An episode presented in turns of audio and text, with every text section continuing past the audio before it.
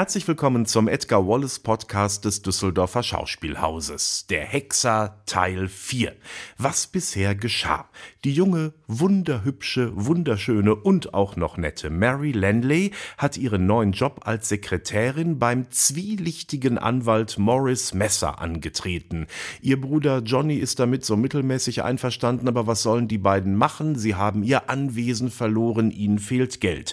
Johnny versucht Geld zu organisieren auf seine eigene Weise. Er hat Juwelen geklaut und Morris Messer, der auch ein Hehler ist, soll die verkaufen. Allerdings bedroht Johnny Morris Messer auch sehr, weil er genau weiß oder zumindest ahnt, dass der Anwalt mit seinen jungen hübschen Sekretärinnen auch andere Dinge tut, als nur zu arbeiten. Morris Messer hat zum Beispiel Mary auch schon angeboten, dass sie in einem luxuriösen Zimmer bei ihm wohnen kann. Die ehemalige Sekretärin von Morris Messer ist tot. Sie soll sich selbst ertränkt haben und sie ist Gwenda Milton, die Schwester von Arthur Milton. Und Arthur Milton ist der Hexer, ein von Scotland Yard gesuchter Superverbrecher. Die Frau des Hexers, Cora Ann Milton, kommt gerade mit dem Schiff in London an und wird dort angesprochen von Hauptinspektor Bliss. Hauptinspektor Bliss ist ein Ermittler von Scotland Yard, der extra anreist, um den Hexer wieder dingfest zu machen, so es ihn denn gibt. Andere Leute sagen, er sei inzwischen längst tot. Es gibt aber noch einen Ermittler, und zwar direkt vor Ort. Das ist Inspektor Alan Wembury. Und und Inspektor Alan Wembury ist sehr eng und sehr lang mit Mary Lenley befreundet. Natürlich alles ganz unschuldig. Bei Edgar Wallace gibt es niemals Sex vor der Ehe, aber das ist eine ganz andere Geschichte.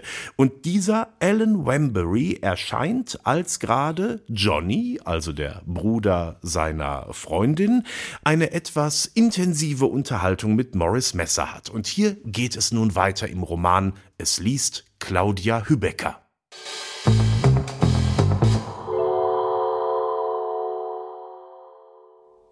Maurice Messer warf die Perlen hastig in den Geldschrank. Obwohl der Rechtsanwalt eiserne Nerven hatte, war sein gelbliches Gesicht ganz weiß geworden, und tiefe Furchen kamen zum Vorschein. Auch sein Freund verriet Zeichen von Aufregung, als Alan eintrat. Johnny war der Erste, der die Fassung wiedererlangte. Hallo, Wambury, sagte er mit einem gezwungenen Lachen. Ich scheine überall auf Sie zu stoßen.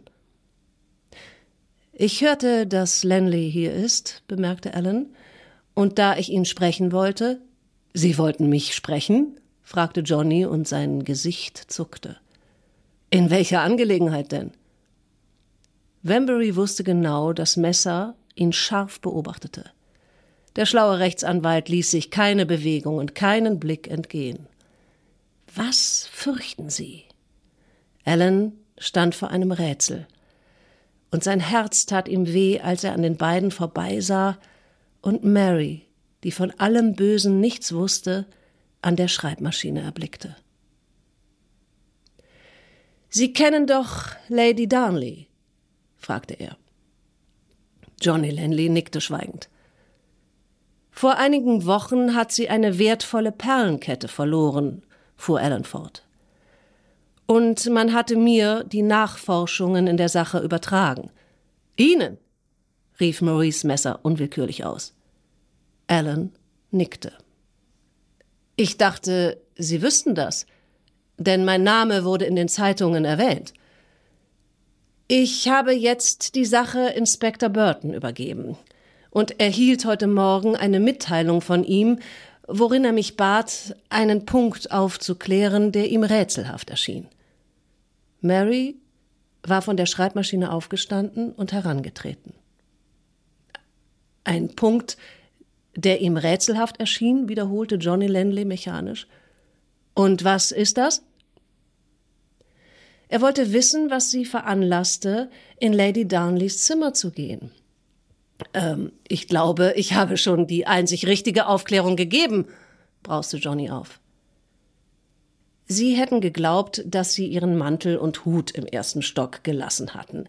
Er hat aber erfahren, dass ein Diener, als sie hinaufgehen wollten, ihnen gesagt hat, dass die Mäntel und Hüte im Erdgeschoss seien. Dessen kann ich mich nicht erinnern, erwiderte Johnny.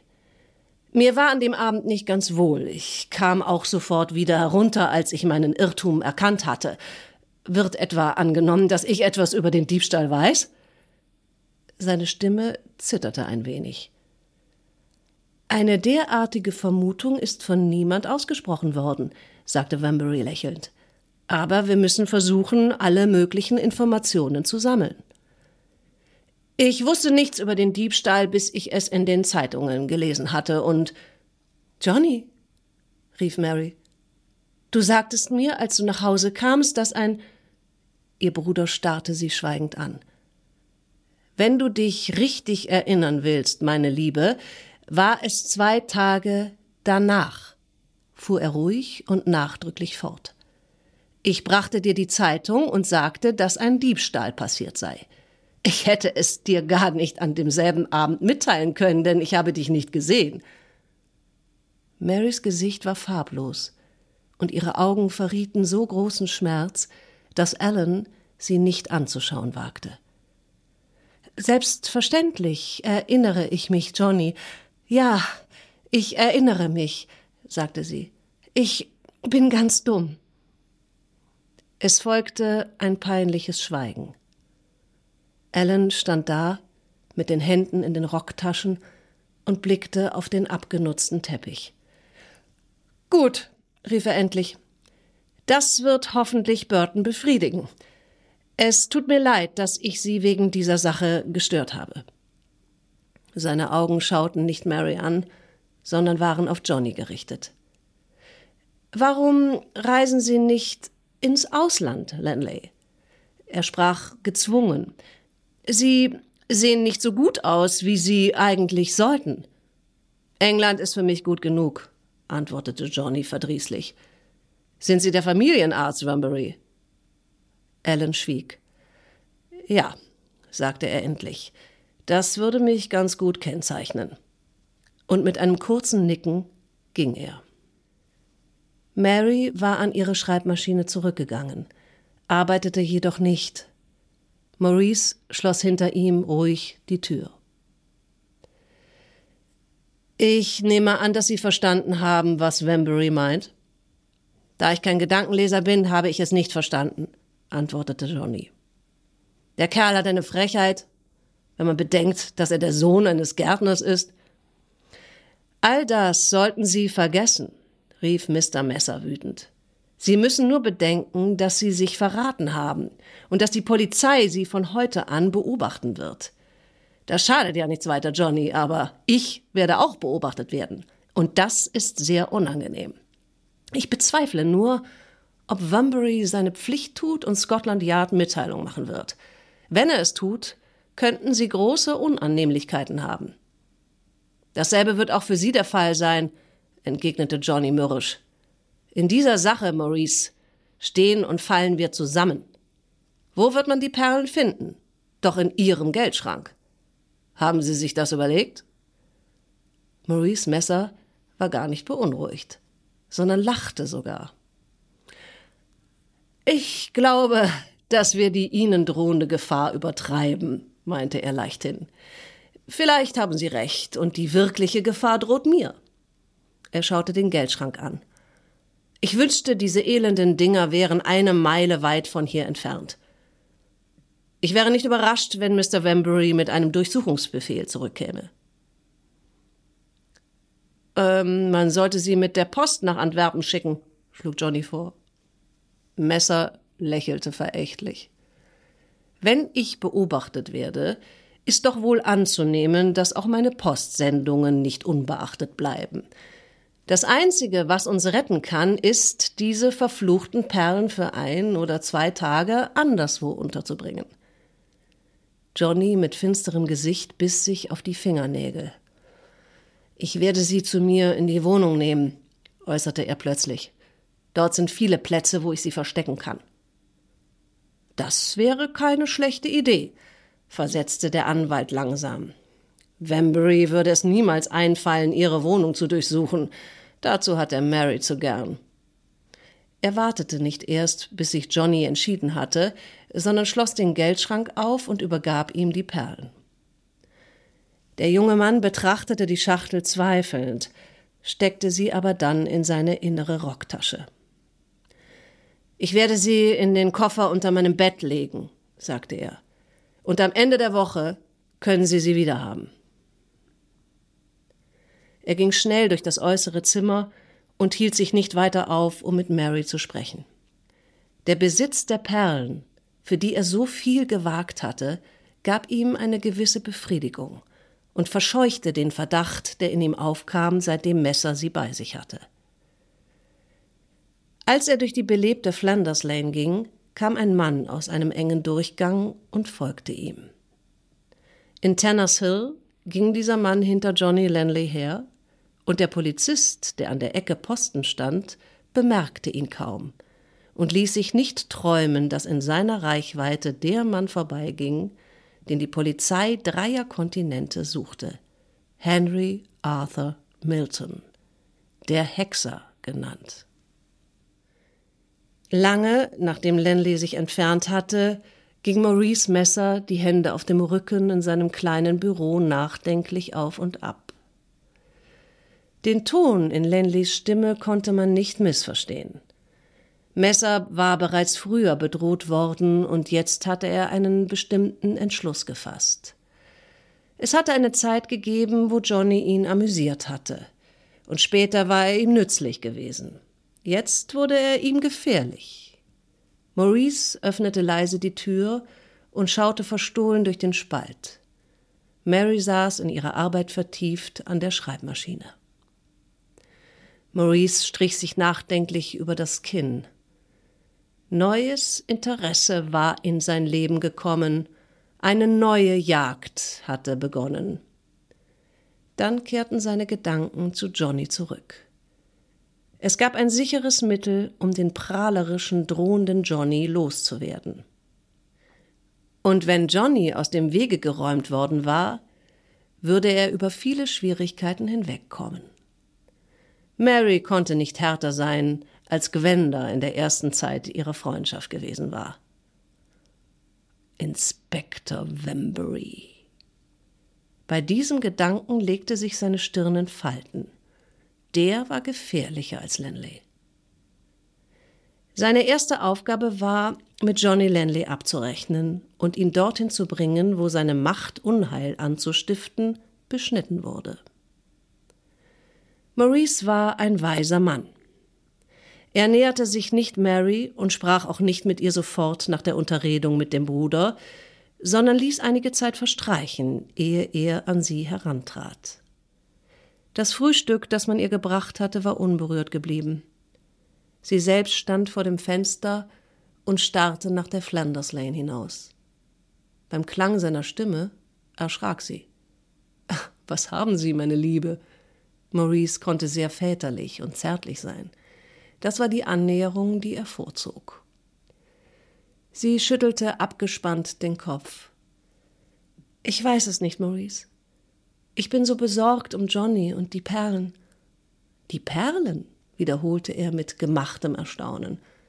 Meinen Sie Lady Darnleys Perlen? Sie nickte. Warum hat Johnny gelogen? fragte sie. Als er seinerzeit nach Hause kam, war das Erste, was er sagte, in Park Lane ist ein Diebstahl verübt worden. Und Lady Darnley hat ihren Schmuck verloren. Johnny ist nicht ganz normal, beruhigte er sie. Ich würde auf seine Reden nicht so viel achten. Sein Gedächtnis scheint in letzter Zeit gelitten zu haben. Das ist nicht der Fall. Er wusste genau, Maurice, dass er es mir gesagt hatte. Dass er es vergessen haben könnte, kommt nicht in Frage. Sie schaute ihm geängstigt ins Gesicht. Sie glauben doch nicht. Der Satz blieb unvollendet. Dass Johnny etwas von diesem Diebstahl gewusst hat? Das ist Unsinn, meine Liebe. Der Junge hat Kummer, und das ist ganz natürlich. Es ist nicht gerade angenehm, wenn man sich ohne einen Pfennig in die Welt geworfen sieht, wie es Johnny gegangen ist. Er hat weder ihren Charakter noch ihren Mut, meine Liebe. Sie seufzte tief und kehrte an ihren Schreibtisch zurück, auf dem sie einen großen Stoß Briefe sorgfältig geordnet hatte. Sie blätterte darin und zog plötzlich ein Schriftstück hervor. Maurice, wer ist der Hexer? fragte sie. Als er das Wort hörte, starrte er sie an. Der Hexer? Hier ist ein Kabelgramm, das ich zwischen alten Briefen fand. Sie hatten es noch nicht geöffnet. Er riss ihr das Papier aus der Hand. Das Telegramm war drei Monate alt und kam aus Sydney. An der Unterzeichnung erkannte er, dass es von einem Anwalt, seinem Agenten in Australien, herrührte. Er riss ihr das Papier aus der Hand. Das Telegramm war drei Monate alt und kam aus Sydney. An der Unterzeichnung erkannte er, dass es von einem Anwalt, seinem Agenten in Australien, herrührte. Es enthielt nur wenige Worte. Mann aus Sydney Hafen herausgezogen, identifiziert, nicht Hexer, von dem angenommen wird, dass er Australien verlassen hat. Mary starrte den Rechtsanwalt an, dessen Gesicht plötzlich einen verstörten Blick angenommen hatte. Jede Spur von Farbe war verschwunden. Der Hexer murmelte er. Am Leben. Das Papier in seiner Hand zitterte, und er musste einen Grund als Erklärung für seine Aufregung finden. Ein alter Klient von mir, den ich früher ziemlich gern hatte, aber ein Schuft, sogar schlimmer als ein Schuft. Während er so sprach, zerriss er das Kabelgramm in kleine Stücke und warf es in den Papierkorb. Dann legte er plötzlich seine Arme um ihre Schultern. Mary, an ihrer Stelle machte ich mir über Johnny nicht zu viel Sorge. Er steht in einem schwierigen Alter und hat wunderliche Launen. Augenblicklich bin ich nicht mit ihm zufrieden. Sie sah ihn verwundert an mit ihm nicht zufrieden, Maurice? Warum nicht? Maurice zuckte die Achseln. Er verkehrt mit einer Menge unangenehmer Leute. Vor allen Dingen möchte ich nicht, dass Sie mit ihnen in Berührung kommen. Sein Arm lag noch immer auf ihrer Schulter, und sie machte eine kurze Bewegung, um sich frei zu machen. Sie war nicht etwa erschrocken, sondern fühlte sich nur unbehaglich. Er ließ seinen Arm heruntergleiten und hatte anscheinend ihre Bewegung nicht bemerkt. Können Sie nichts für ihn tun? Auf Sie wird er hören, bat sie. Aber er dachte nicht mehr an Johnny, sondern sein ganzes Sinnen und Trachten war auf Mary gerichtet. Sie hatte seinen Arm gefasst und schaute ihm ins Gesicht. Er fühlte, wie seine Pulse schneller schlugen. Angenommen, dass Johnny den Vorschlag des Detektivs befolgte und mit den Perlen nach dem Kontinent fuhr, dann war Mary Johnny würde keine Schwierigkeiten haben, die Perlenkette loszuwerden, und würde dafür einen Betrag erhalten, von dem er jahrelang leben konnte. Das waren Messers Gedanken, als er sanft auf Marys Wangen klopfte. Ich will zusehen, was ich für Johnny tun kann, sagte er. Zerbrechen Sie sich nicht mehr Ihr hübsches Köpfchen darüber. Messer hatte in seinem Privatbüro eine kleine Reiseschreibmaschine. Mary hörte, wie er mühsam seinen verräterischen Brief schrieb. Als am selben Abend Inspektor Wembury nach der Flanders Lane Polizeiwache kam, fand er einen Brief vor. Er war auf der Schreibmaschine geschrieben, trug keine Unterschrift und war durch den Boten eines Westzentralbüros abgeliefert worden. Die Mitteilung lautete Die Perlenkette der Lady Darnley wurde von Johnny Lanley 37 Malpas Mansions gestohlen. Sie befindet sich jetzt in einer Schachtel im Koffer unter seinem Bett. Alan Wambury hatte die Botschaft durchgelesen und sein Herz sank tief. Denn damit war ihm nur ein Weg vorgezeichnet, der Weg der Pflicht. Wembury wusste, dass er diese mit der Schreibmaschine geschriebene Mitteilung unbeachtet lassen konnte – denn anonyme Briefe waren im Polizeileben ein tägliches Vorkommnis. Er wusste aber auch, dass wenn eine Information an die Polizei gelangte und einen bestimmten Verdacht bekräftigte, Nachforschungen angestellt werden mussten. Er stand in seinem Zimmer, um über das Problem nachzudenken. Es wäre für ihn das Einfachste gewesen, die Nachforschungen einem anderen Polizeibeamten zu übertragen oder den Brief weiterzugeben, aber das wäre eine moralische Feigheit gewesen. In der Tür zu seinem Büro war ein kleines Schiebefenster, das ihm einen Ausblick in das Beamtenzimmer ermöglichte. Während er mechanisch hindurchblickte, sah er eine gebeugte Gestalt.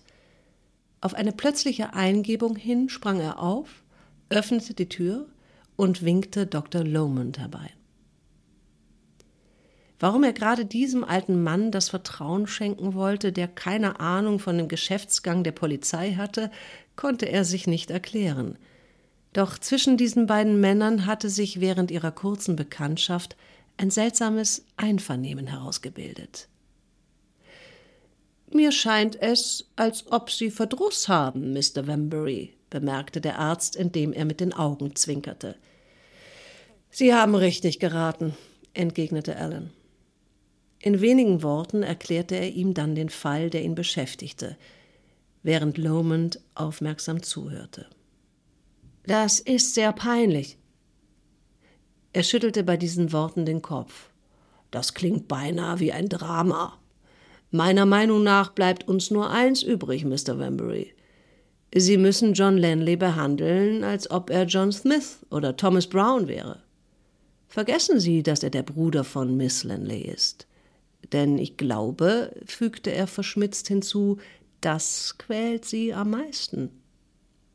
Und behandeln Sie den Fall, als ob er jemand beträfe, von dem Sie noch nie etwas gehört haben. Alan nickte langsam. Das ist leider auch der Rat, den ich mir selbst geben würde, wenn ich ganz unparteiisch sein wollte. Der alte Mann nahm eine silberne Tabaksdose aus der Tasche und drehte sich bedächtig eine Zigarette. Johnny Lenley, sagte er nachdenklich, ein Freund von Messer? Alan stutzte, denn der Arzt legte einen bedeutungsvollen Nachdruck auf den Namen des Rechtsanwalts. Kennen Sie ihn? Lomond schüttelte den Kopf. Während meiner ganzen Laufbahn, erzählte er, habe ich die Gewohnheit, wenn ich an einen neuen Ort komme, mich mit den örtlichen Sagen bekannt zu machen. Messer ist eine solche Sage. Für mich ist er der interessanteste Mensch in Deptford. Und ich freue mich schon darauf, seine Bekanntschaft zu machen. Aber warum sollte Johnny Lenleys Freundschaft mit Messer begann Alan, beendete aber den Satz nicht. Er kannte nur zu gut die unheilvolle Bedeutung der Freundschaft. Maurice Messer war etwas mehr als nur eine Sage. Er kannte das Strafrecht durch und durch. Er kannte alle Schlupflöcher, die in den besten Gesetzen vorhanden waren, so genau, dass er nicht nur einmal, sondern Dutzende von Malen seine Klienten von schwerwiegenden Anklagen frei bekommen hatte. Es gab genug argwöhnische Leute, die sich wunderten, wie die armen Diebe, die ihn als Rechtsanwalt nahmen, das Geld aufbrachten, um sein hohes Honorar zu bezahlen. Es gab aber auch schlechtgesinnte Leute, die andeuteten, dass Messer sich aus den Erträgen der Diebesgüter bezahlt machte und die Gelegenheit, die er als Anwalt hatte, dazu benutzte, um von seinen Klienten das genaue Versteck der gestohlenen Sachen zu erfahren. Mancher Juwelendieb hatte vor seiner Flucht dem Haus in der Flanders Lane noch einen schnellen Besuch abgestattet und die Beweisstücke, die ihn belastet hätten, dort zurückgelassen. Für die großen Kanonen war Messer der Bankier, und von den kleineren erpresste er seine Abgaben.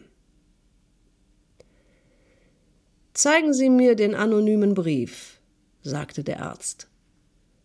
Er nahm das Papier ans Licht und untersuchte eingehend die Schreibmaschinenschrift.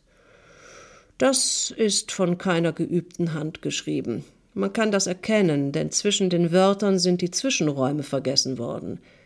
Was aber noch wichtiger ist, die Durchschüsse zwischen den Zeilen sind ungleichmäßig. Er spitzte die Lippen, als ob er pfeifen wollte. Hm, bemerkte er endlich, Schließen Sie die Möglichkeit aus, dass der Brief von Messer selbst geschrieben sein könnte? Von Messer? Auf diese Idee war Alan Wambury noch nicht gekommen. Aber warum? Er ist ein guter Freund Johnnys. Angenommen, dass Messer tatsächlich in den Diebstahl verwickelt wäre, glauben Sie wirklich, dass er Johnny Lanley die Perlen anvertrauen und die Polizei darauf aufmerksam machen würde, einer seiner Freunde sei ein Dieb? Der Arzt schaute immer auf das Stück Papier. Ist vielleicht ein Grund vorhanden, warum Messer Johnny Lanley aus dem Weg haben möchte? fragte er. Alan schüttelte den Kopf. Messer, murmelte der Arzt und hielt das Papier gegen das Licht, um das Wasserzeichen zu prüfen. Vielleicht werden Sie eines Tages Gelegenheit haben, Inspektor, ein Stückchen von Mr. Messers Schreibmaschinenpapier und ein Muster seiner Schreibmaschinenschrift zu erhalten. Aber warum in aller Welt sollte er wünschen, Johnny Lanley aus dem Weg zu schaffen, beharrte Alan. Er wünscht, Mr. Johnny Lanley aus dem Weg zu räumen, entgegnete Lomond. Das ist meine Ansicht, Inspektor Wembury, und wenn ich auch überspannt bin, bin ich doch ein einigermaßen klar denkender Mann. Nachdem der Arzt ihn verlassen hatte, saß Alan noch lange Zeit in Gedanken versunken, als das Telefon in seinem Zimmer plötzlich läutete. Er nahm den Hörer auf und vernahm Oberst Walfords Stimme. Sind Sie es, Wambury? Können Sie mal zu mir kommen? Ich habe Informationen über den Herrn erhalten, über den wir in der vorigen Woche sprachen. Eine halbe Stunde später klopfte er an Oberst Walfords Tür, und für Mary Lanley war ein Augenblick von tragischer Bedeutung gekommen. Johnny Lanley hatte seiner Wohnung einen kurzen Besuch abgestattet und hinter verschlossenen Türen die kleine Pappschachtel sorgfältig versteckt. Dann ging er in die Stadt, um einen Freund der Familie aufzusuchen. Mary kehrte in die leere Wohnung zurück. Sie hatte Kopfschmerzen, aber das war nichts im Vergleich zu dem nagenden Schmerz, den sie im Herzen verspürte. Die Zubereitung des Abendbrotes war für sie schon eine Anstrengung, aber das Essen beinahe eine Unmöglichkeit. Sie zwang sich dennoch dazu und schenkte sich die zweite Tasse Tee ein, als sie das Geräusch eines Schlüssels an der Tür hörte und Johnny eintreten sah. Ich war bei den Hamptons zum Tee, berichtete er, als er sich mit verächtlichem Blick an den mager gedeckten Tisch setzte. Man hat mich wie einen Aussätzigen behandelt. Und doch ist diese Bande unzählige Male auf Lenley Court zu Besuch gewesen. Sie erschrak bei dieser Nachricht, denn die Hamptons waren immer die besten Freunde des Vaters gewesen. Aber sicherlich, Johnny, waren sie so schrecklich, weil wir unser, nun ich meine, weil wir kein Geld mehr haben. Er murmelte etwas als Antwort. Hm, möglich, sagte er endlich. Aber ich denke, es hat noch einen anderen Grund. War es wegen der Darnley-Perlen, Johnny? stotterte sie. Wie kommst du auf diese Frage? Ja, etwas hat es mit den Schmucksachen dieser alten Schraube zu tun. Sie sagten es nicht gerade, aber sie haben es angedeutet. Sie fühlte, wie ihre Unterlippe zitterte und biss darauf, um ihre Selbstbeherrschung wiederzuerlangen. Johnny, dahinter steckt doch nichts? Es klang nicht wie ihre Stimme, es war eine Stimme, die von weit her kam, eine seltsame Stimme, die noch seltsamere Dinge verriet. Ich weiß nicht, was du meinst, erwiderte er barsch, sah sie aber nicht an dabei. Das Zimmer schien sich um sie zu drehen, und sie musste sich am Tisch festhalten, um sich zu stützen. Mein Gott, denkst du etwa, dass ich ein Dieb bin? hörte sie ihn fragen. Mary Lanley richtete sich auf. Schau mich an, Johnny. Ihre Blicke trafen sich. Du weißt nichts über die Perlen? Wieder schweiften seine Blicke umher. Ich weiß nur, dass sie fort sind. Was denkst du dir eigentlich?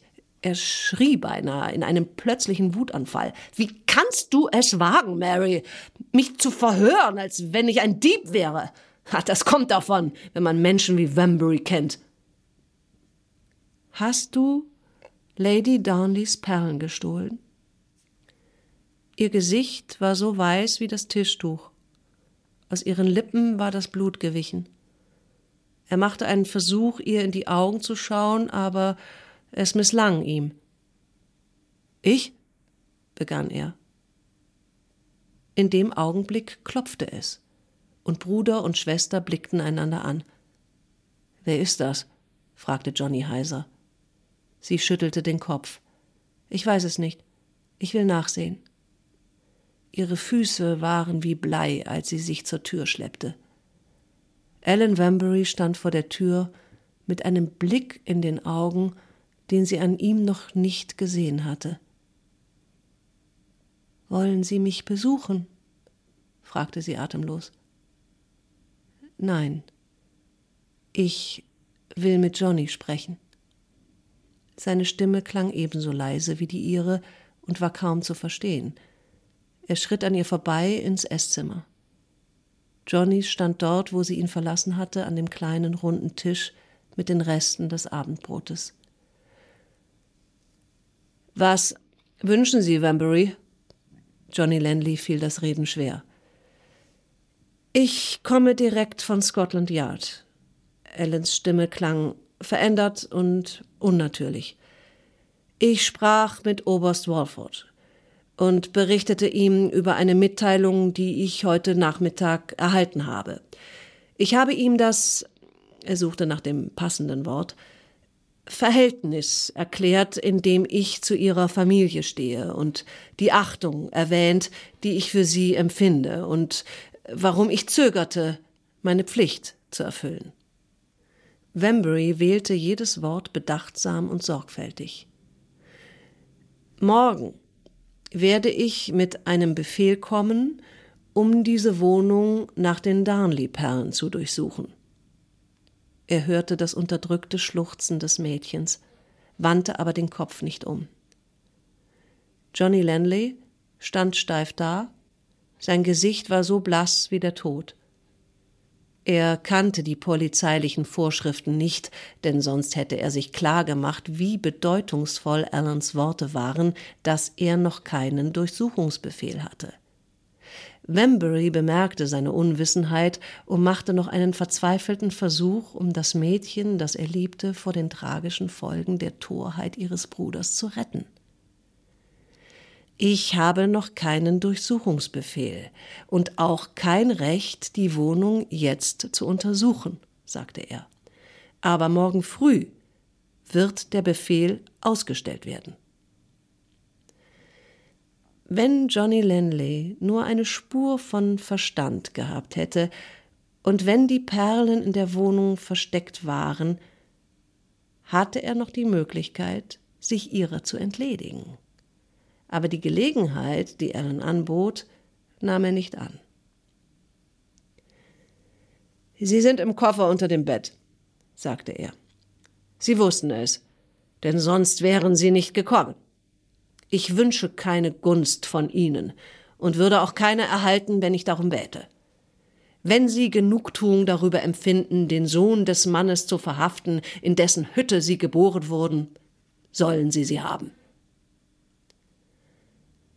Er drehte sich um, ging in sein Zimmer und kam nach wenigen Augenblicken mit einer kleinen Schachtel zurück, die er auf den Tisch legte. Alan wagte nicht, Mary anzusehen, die starr neben dem Tisch stand. Ihr blasses Gesicht hatte sich mit einem schmerzhaften Ausdruck ihrem Bruder zugewandt. Und jetzt erst fand sie ihre Sprache wieder. Johnny, wie konntest du das nur tun? Es hat keinen Zweck, jetzt großen Lärm zu machen, meinte er stumpfsinnig. Ich muss verrückt gewesen sein.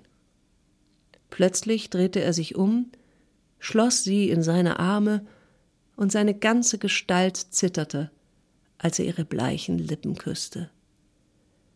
Nun, dann will ich gehen, sagte er gebrochen.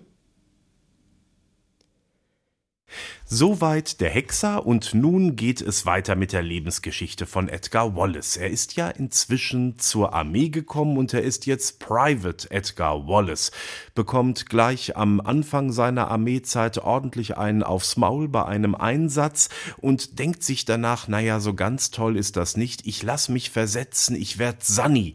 Das ist ja vielleicht dann auch nicht die angenehmste Aufgabe, aber es ist etwas besser bezahlt, die Pritschen sollen ein bisschen weicher sein und zumindest habe ich nicht ganz so viel mit brutalen Kollegen zu tun. Das hat er gemacht und er kam wirklich auch in die heftigste Abteilung, die man sich vorstellen kann, auf die Syphilis-Station.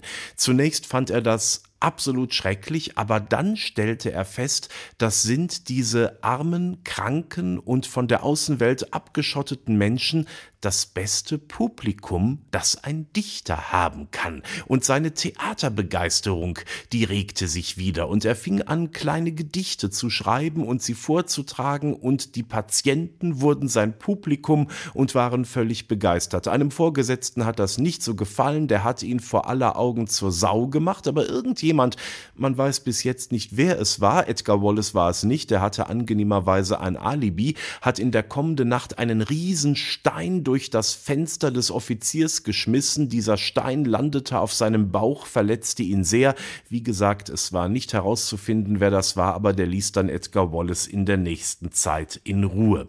Edgar Wallace kam dann durch alle möglichen Zufälle auch dazu, dass er in einer Kneipe ein Kind entbinden musste, also er hat auf die verschiedenste Art und Weise ein bisschen etwas Sanitätsmäßiges gelernt.